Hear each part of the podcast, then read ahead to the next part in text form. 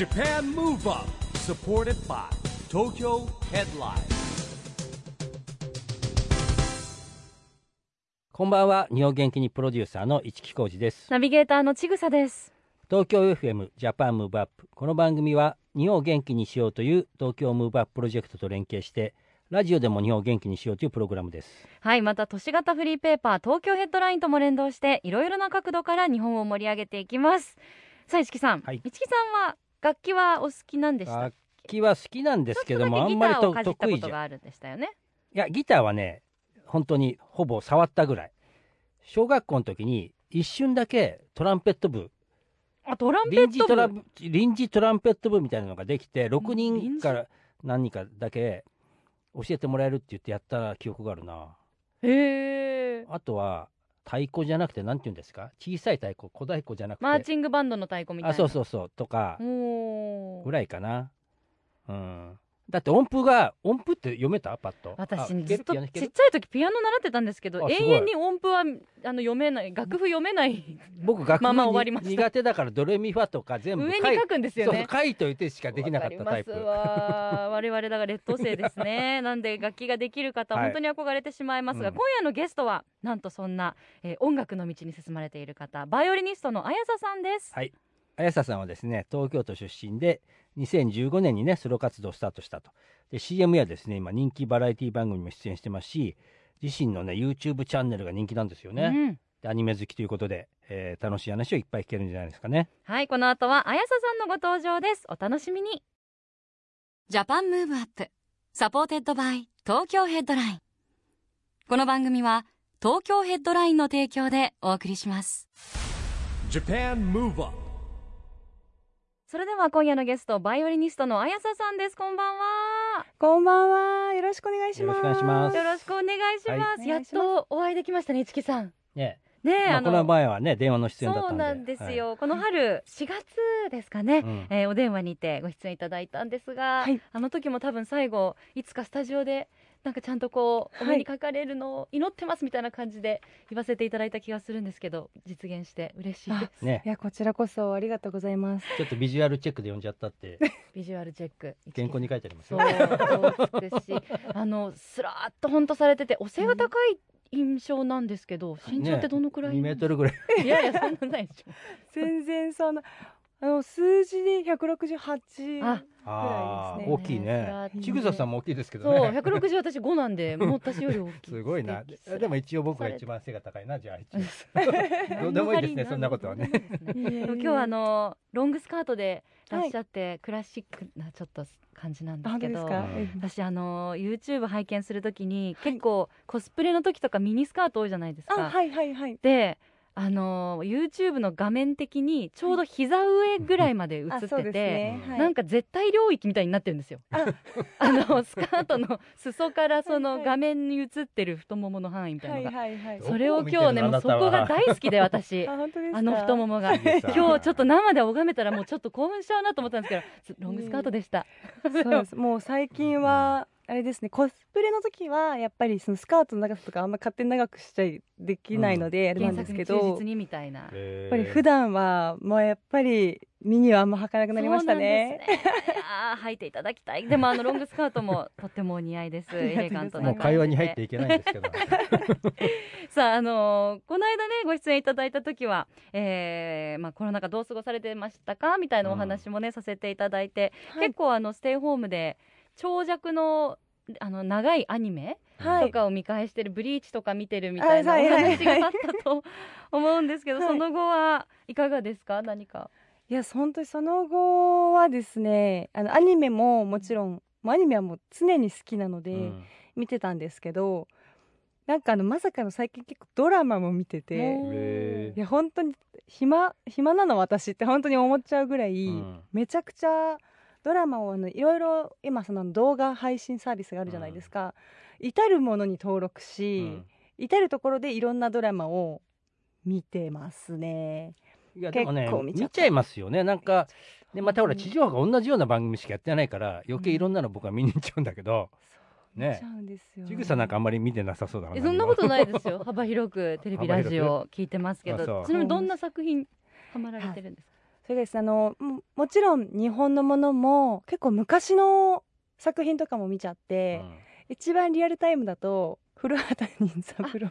最高 あそういうの推理的なのが好きなんですか？三谷幸喜さんのねもともと好きなんでですけど、うん。なんかたまたまちょっとその入ったうん。ところに前作なんかす3シーズンあるんですけど、うん。全部入ってて、うんで見ようと思って一番最初の一番最初に古畑さんが対決する相手が中森明菜さんなんですよ。最高ですよねあの回ね。犬がね。まあそうそうですそうですそうです。ゴールデンレトリバーがね。そうそうそうそうなんですよ。で私すごい中森明菜さん本当に好きなので、うん。えもう声も顔もうん。雰囲気喋り方全部好きで、そうなんだ。そこからすごいこうハマってしまいへでこう全体的に古畑任三郎のシリーズって犯人の方が、うん。うんなんかすごいちょっと語弊があったらあれなんですけど、うん。すごい上品なんですよ。うんうん。なんかこうちゃんと理由があっえて、ででもだからといって古畑さんにこうちゃんとそれをバレた時に、結構こうちゃんと上品というか品よく終わる、うん。うん。あの感じがすごく好きで、うんもう気がつけばもうあと最後最後は江口洋介さんなんですよ。3シーズン目の最後。そこまで今来ています。なるほどね。あれはい。結構サントラ私買ったんですけどリアルタイムでやってた時に、はい、バイオリン結構が入ってます、ね、大活躍する、はいはいあのねメインテーマも、そうですよいね、はい。い、つか。綾瀬さんいやもうだって次ないでしょだってもう。やでもそのカバーをほら赤羽ね。YouTube とかで上げて。る古畑任三郎的なんか真っ黒でね。あいいですねちょっとあの襟足長めのカツラかぶっていただいて。うんはいはいはい。いやでもそんな話よりも あやさんの YouTube チャンネルがねあやさチャンネルがはい。登録者55万55万人超えということでね。あ、まあその話をししないといけませんあよの前回からもうまた何万人とアップしていて50万人突破して現在55万人超えということで。うん。やっぱあの前回出演していただいた後にもたくさんねはい、動画アップされてますけどあの実感されてますか？わあ増えてるなとか回再生回数伸びてるなとか。そうですね。えっとやっぱりちょっと前にあの50万人を突破した時はやっぱすごくやっぱ嬉しくて、うん。節目だもんね50万人超えたらね。うん。なのでその時にあの久しぶりにあのいつも見てくださってる皆さんにこうリクエストを募集したんですよ、うん。アニソンで何かやってもらいたいものありますか？みたいなうん。のを聞いた時にすごいたくさんの方がいろんなリクエストをくださって、うん。でそれを真夜中にか全部一個ずつチェックして集計するってことをやって、でなんか結構そうなると改めてやろうってこう決めるもの。今までなんかやりたかったけど、ちょっとタイミング逃しちゃったりとかしたうん。曲もあったんですけど、まあ、そういうのを改めてやろうって思うきっかけになったりとかあと逆に全然知らなかった作品とかを教えてもらったりとかするんでなんかいつも見てくださる皆さんのアニメ好きを再確認しました。なるほど。あの、はい。最近の動画はでも実はアニメじゃない曲もアあップされてたり、はい、ちょびってやりましたなーっねて。おっと思ったんですけど、あやささんなんと本日うん。えー8月1日に J-POP のカバーアルバムを配信リリースされました。あおめでとうございます。リアルあまさに今日ですね、はい。8月1日なので、えータイトルが「フジパシフィックミュージックプレゼンツ J-POP カバーナイトボリューム1うん。ということでこれはもうアニソンではないですはいねですね。ないんです。そうなんです。もうド J-POP ですね。そうなんです。しかもね世代がねだいぶそうなんかもう往年の名曲たちも入って、うん。山下達郎さんとか大竹栄一さんとか稲垣潤一さんとか、うん。小田和正さん、まあ、さっきは健懐かし二郎さんいですね。などなどもう名曲の数々がはい。収録されている、いかがでしたか？このあのソングセレクションっていうのははい。あのもう綾瀬さんがされたんではなく。あではなくもう今回のこのアルバムはフジパシフィックミュージックさんにうん。もう全面的にお世話になっていて、うん。なのでもう選曲ももうこれでいかがでしょううん。来てて本当にまあ失礼ながらというか存じ上げなかった曲とうん。かね世代がだってねほとんどそう知らないでしょだって。多くて、まあ、うん。ただ、そのまさかのあの大竹栄一さんはい。のうん「君は天然色」っていう楽曲が、懐かしい。僕高校生だなまだ。そうすごい懐かしい楽曲なのに、うん。今リアルタイムでアニソンだったんですよ。へなんか、へあの隠し事っていうアニメえをや、があったんですけどあの前回のクールでやってて、うん。それのエンディングにオリジナルのバージョンでそのまま使われてえっそうなんだていうなんかそのフジパシフィックミュージックのスタッフさんから、うん。実は君は天然色はアニソンですっていうなんかえ すごいなんかメッセージをいただいて。でもまあ「君は天然色」とかあとまあ確かなこと、うん。あとあの山下達郎さんの「ライドオンタイム」とかやっぱ結構 CM とかでずっと使われてあーまあ使われてましたからねドラマとかでもね、はい、で知ってたんですけどまあ本当に夏のクラクションともう一度夜を止めてに限っては本当に初めての出会いでした。だってここの時代はもうレコードだよだって。あー。CD じゃないですよレコードですよだって。でいやでもまさに「君は天然色」はね、YouTube にもアップはいされてて、めちゃくちゃあれはスタジオなのかしら？ねあ綺麗です、はい夏らしい感じの。ね素敵な雰囲気でね、はい、もういいのよまた。まあ、大竹さんのかねあのなんていうのイラストがなんかこうすごく僕はこう強烈に覚えてるんだけどねそうですね、はいはい、さんといえば。夏うん。でも本当あの夏にぴったりの曲もねたくさん詰まってるので、はい。あのぜひその中から一曲聴かせていただきたいんですがどの曲にしましょう、そうですね。それじゃあ絶対にもう皆さんもう絶対に知ってる曲お届けしたいと思います。聴いてください「ライドオンタイム Japan Move Up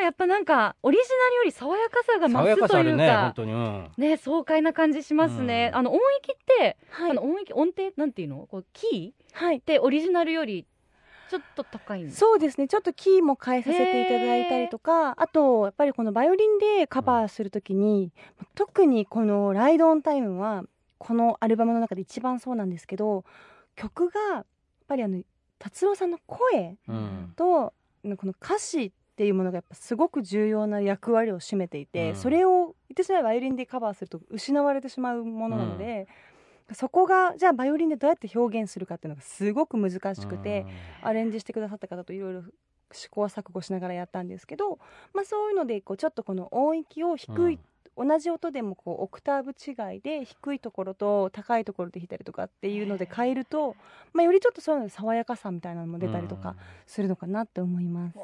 いいろんなこだわりが詰まってるんですね。ね。きっとあの一曲一曲にそういう細かい試行錯誤がはい、あるんでしょうね、そうですね。なんか全部歌詞をこう聞いて、うん。その歌詞とのこう単語のこうつながりとかそういうのでこうバイオリンのアーティキュレーションっていうんですけど、うんこう右手のこの弓使いとかあと逆に左手の指使いとかそういうものをちょっとこう変えるようにしてて。細かいんですねやっぱすごいですそうねなんです、えーそうなんです。なぜひなんかそんなところもちょっと聞いていただけたら嬉しいです。ありがとうございます、えー今日配信リリースされた綾瀬さんの新作フジパシフィックミュージックプレゼンツ J-POP カバーナイトボリューム1からライドオンタイムお送りしましたさあ今夜のゲストはバイオリニストの綾瀬さんです後半もよろしくお願いしますよろしくお願いしますよろ。しくお願いします。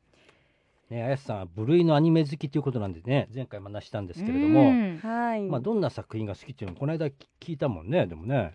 結構幅広く、うん。あの男、少年ものからはい。少女ものまではい。お好きです。なんですよね。そうですね。なんかでも結構最近アニオタの友達と話してると、結構自分は作画も大事で、えその話の面白さも大事なんですけど主人公とかそれを取り巻くキャラクターたちが、うん。やっぱりこう可愛かったりとか、美人だったりとかかっこよかったりとか、すると結構好きになりやすいです。え今の人たちはアニメははい、やっぱりなんていうの？電子ブックっていうか僕らの世代はあの、あはいはい。漫画買って読んでましたけど。コミックそうですね。そこも結構常に論争がやっぱり立ち上るところでございまして、うん私もどっちの良さもすごいわかるんですよ。やっぱそのうん。電子コミックってすごい楽じゃないですか、でいっぱい持ち歩かなくていいんで、うん。ツアー先とか行った時とかも1個タブレットを持っていけば、うん。それで全部読めるから、うん。いいんですけどオタ心理としてはあの背表紙をこうやって並べたいんですよ。そうなんだよね、ドラゴンボールから始まってこうつながるんだよね。ちゃんとこの背表紙とかもやっぱり凝ってらっしゃるのでそういうのをちゃんとこう並べたいな。確かにというのもありつつただ家のスペースの問題とかいろいろそういうことを考えるとやっぱり電子の方がいいのかなみたな。ないるほどね。え例えば僕ワンピース好きなんだけどはい。ワンピース扉絵とかの原画とかが売ってるとね高くて買おうとすると怒られるんで買いたくなっちゃうの。3万とか奥様に怒られるんですね。うん。なんでそんなもんって言うんだけど俺は僕は欲しくてしょうがなくて例えばフィギュアとかでもうん何万円とかするフィギュアをなんか買いたくなっちゃうんですよ。ダメですかねこれは。いやいやいや 大事ですよ。大事です。私このステイホーム中にうん。セーラームーンにまたちょっと再燃してしまって、はいはい。グッズを7万ぐらい買っちゃいました。ええ大人がい。い。確かに。セーラームーングッズもあの特にちょっとプレミアついてたりとか。そうなんですよ。えちょっと待ってセーラームーングッズってそもそもどこに売ってんの？今いろいろだからうん。アマゾン、まあ、ネットにも売ってるしあとメルカリとかにもありますね。なんか結構そのね 今時だとこう新しく新たにブランドとコラボしてとかっていうものもあるしただ一番やばいのうんは本当にそのリアルタイムで売ってたあの魔法のステッキとかね。そうそうそうあー。とかをめちゃめちゃ高いから。持ってる人が出品してるんですよね。ただめっちゃ高くえてーだってうちにあったと思うけどな。んかそう絶対あったんですよ。私も絶対あったと思うんですけど。残しといた方すがいいです。ごく興味ある。ちぐささんは何をそんなにお買いになったんですか？私は。7万円も。あのなんかまさかセーラームーンの服着て家でやってるわけじゃないですよね。あでもちょっとその願望はありますよねやっぱり。やってんの？好きに買ってお仕置きをしたい気持ちはありますよねやっぱ月夜には。ペットの犬相手にやってない大丈夫？ちょっとでもちょっとあのすごい安いうん。あの本物は高いので、はい。すっごい安いパチモンみたいなのを買って、ええ。音が鳴るのをこう犬にこうシャララララランってやったりしてやったりして。かわいいい犬はどうすんの？そしたら。犬は。きょとんとしてます よくわからないですいやでもねね。本当楽しいステイホームのね、正しいあの楽しみ方の一つでもあるのかしらとも思うんですけどでも、うん。まあ、私はただね好きなだけで家で燃えてるだけなんですけど、うん。綾瀬さんは実際にその好きが高じてお仕事にもつながっていてうん。声優さんにももうなられているという、えそうですねもうまだ全然えでも声あの優さんなの？あのあれです。自分でこう自分の職業が声優ですとはまあ絶対に言えないんですけど、まあでもその参加させていただいたそのバンドリーのプロジェクトでうん。はその声もやらせていただいております。いいですね。声優さん僕は友達いっぱい欲しいからね。なぜなら大学の授業をはい。持ってまして、あ今年はあのね。はい。あのオンライン授業でなかなかできないんですけど声優希望が多いんでですねあー。1年に1回生徒さんをスタジオに呼んでね、うん。やってたりするんで。そうなんですね。あのぜひ来年呼ぶかもしれません。頑張りえー、おー頑張ります。はい。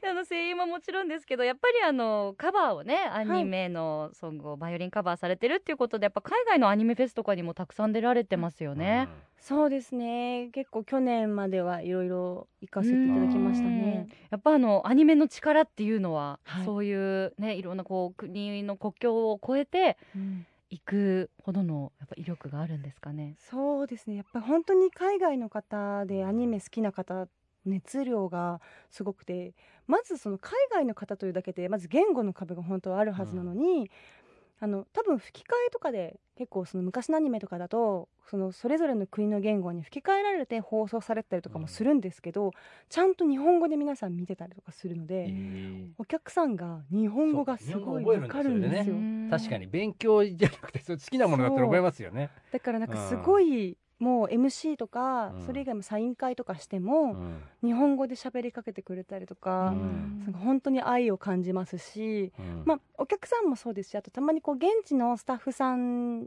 とかでこうお手伝いで入ってくださってる方とかも、やっぱりアニメが好きでとかって方が多いんですけど、うん。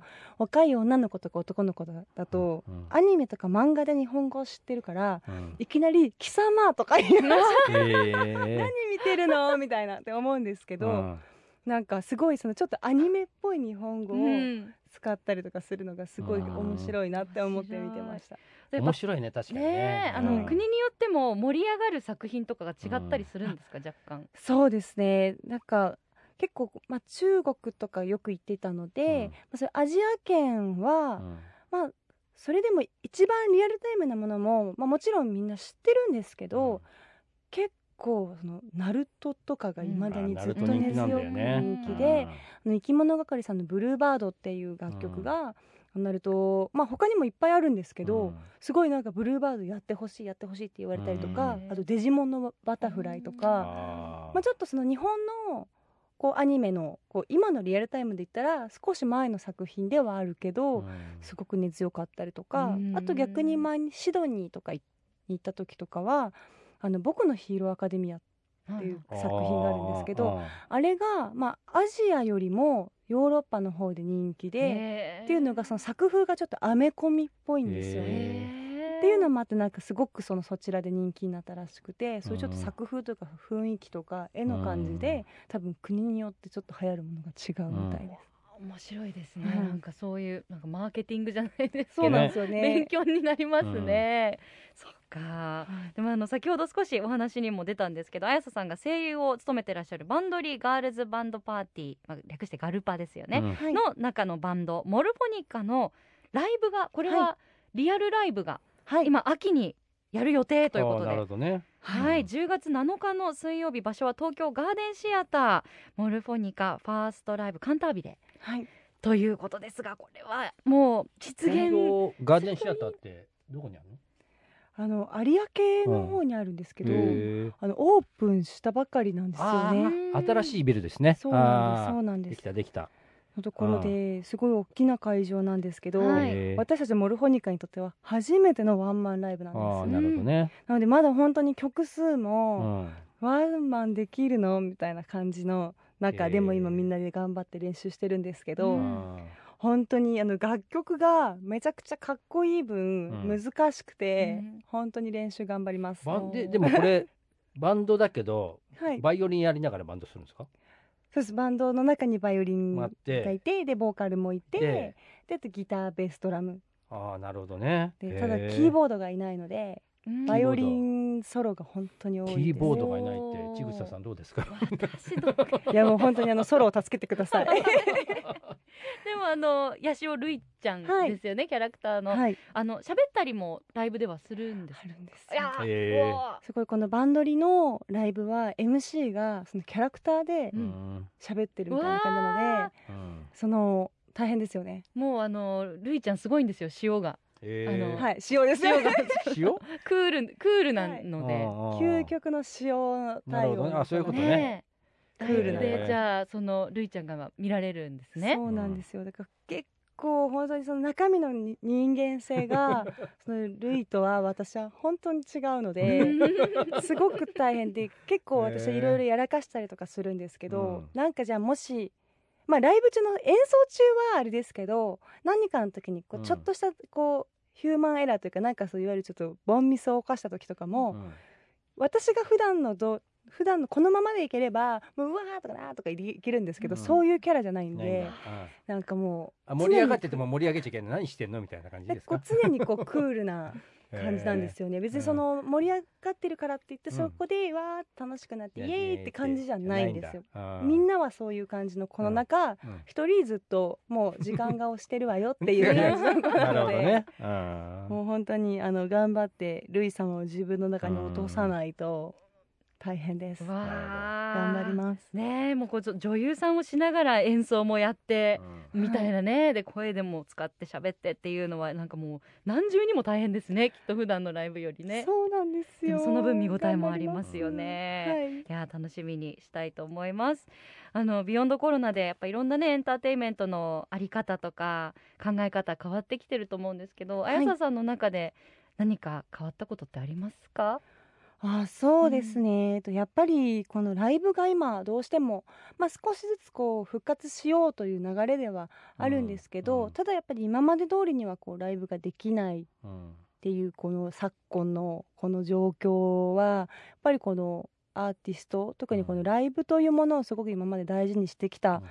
こう私たちみたいなの人たちに対してはすごくこう厳しい状況ではあるんですけど、でもあの、まあ、私もしっかりこう配信ライブみたいなのを今やってみてて、そうすると、まあ、なんていうんですかねこうやっぱりライブほどのこう盛り上がりをじゃあ配信ライブでこうお互い再現できるのかってなると、うん。やっぱりそのライブのお客さんのあの盛り上がりっていうものはやっぱりそこの場にいないとどうしてもできないものではあるっていうものは感じるんですけど、でも逆に配信ライブであればあのなんですよねこうどこでも見られるというか、うん。別にどこでやっても日本中とかあともしワールドワイドに配信できるコンテンツを使えばうん。同じ場所でやったライブをリアルタイムでまあね全世界の人に見てもらえるとか、あとその今までは好きでもまだチケット買って行くほどじゃないかなとか、うん。なんかこうまだ好きになったばっかりだから、今はまだワンマンに会場に行ったらお客さんについていけるかなって、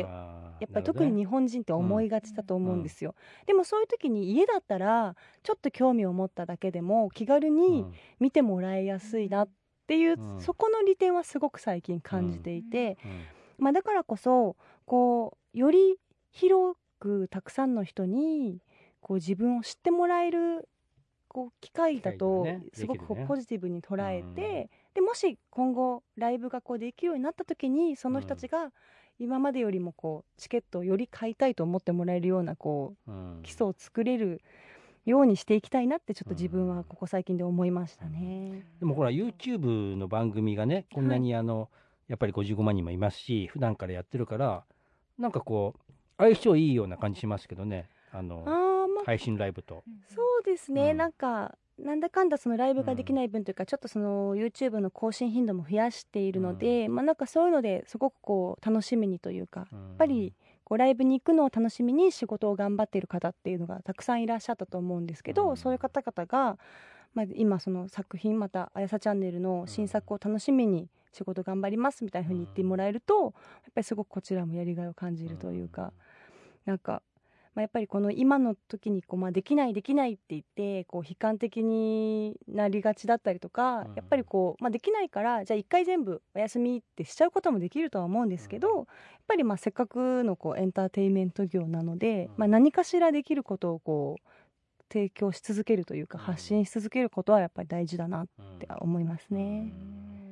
まあね特に10月がそういうリアルなものをね目指してやるということでしたらやっぱりこういろいろエネルギーが溜まって、はい。やりたいことも増えてですねあそうですね。楽しいものになるといいですよね。はい、ね、本当にあの新しい動画も楽しみですしあそしてもうねなんといっても10月の7日のライブが無事安全に開催できることをお祈りしています、はい。ありがとうございます。えー今日本当にどうもありがとうございました。まだまだお話伺っていきたいんですが、残念ながら時間が迫ってきてしまったので、また。もうちぐささんのねアニメ話がね盛り上がっちゃそうもうったんで本当に。ぜひセーラームーン。をセーラームーン。5時間語れますこの後うん。多分、ちょっと時間が限られているので。またぜひあのスタジオにも遊びにいらしてください、今日はありがとうございました。ありがとうございました。今夜のゲストはバイオリニストのあやささんでした。ありがとうございました。ありがとうございました。Japan Move Up, ここで毎月第2月曜日発行のエンタメフリーペーパー東京ヘッドラインからのお知らせです。東京ヘッドラインのウェブサイトではウェブサイト限定のオリジナル記事が大幅に増加しています。最近の人気記事はジェネレーションズ小森隼人の小森の小言第54弾15.8センチ規模の小言。素敵なババアであれ SOD 女子社員負け犬女の働き方改革。トライアスリート上田愛の笑顔と気配りアフロスポーツプロの瞬殺。スタッフが席でサーブしてくれる安全スタイル。全24種極上抹茶のスイーツブッフェ。などがよく読まれていました。その他にもたくさんの記事が毎日更新されていますのでぜひ東京ヘッドラインウェブをチェックしてくださいね。今日はバイオリニストのあやさんに来てもらいましたけども、はい、まあ2人がもうアニメのセーラームで盛り上がっちゃうから僕はなかなか入れませんでしたよ。あの収録終わった後はい。も散々セーラームーンの話させていただいて、うん。すいません。でもあの配信ライブねあの、はい。結構されてるっておっしゃってましたけど、市木さんの娘さんの美里ちゃんもえ DJ であの一緒にですねあのなんか PV 作ったりするみたいなんでね、仲良しなんですね。仲良しみたいですねはい。なんできっと次回もまたライブがあったら DJ されるのかなはいと思って楽しみにしたいと。思います、はい、さあ Japan Move Up 今週はそろそろお別れの時間ですが次回も元気のヒントたくさん見つけていきましょこれからもみんなで知恵を出し合って日本を元気にしていきましょう。うはい。 Japan Move Up お相手は市木浩二と。ちぐさでした。この後も東京 FM の番組でお楽しみください。それではまた来週。来週。 Japan Move Up supported by TOKYO HEADLINE。この番組は東京ヘッドラインの提供でお送りしました Japan Move Up. Supported by TOKYO HEADLINE。この番組は東京ヘッドラインの提供でお送りしました。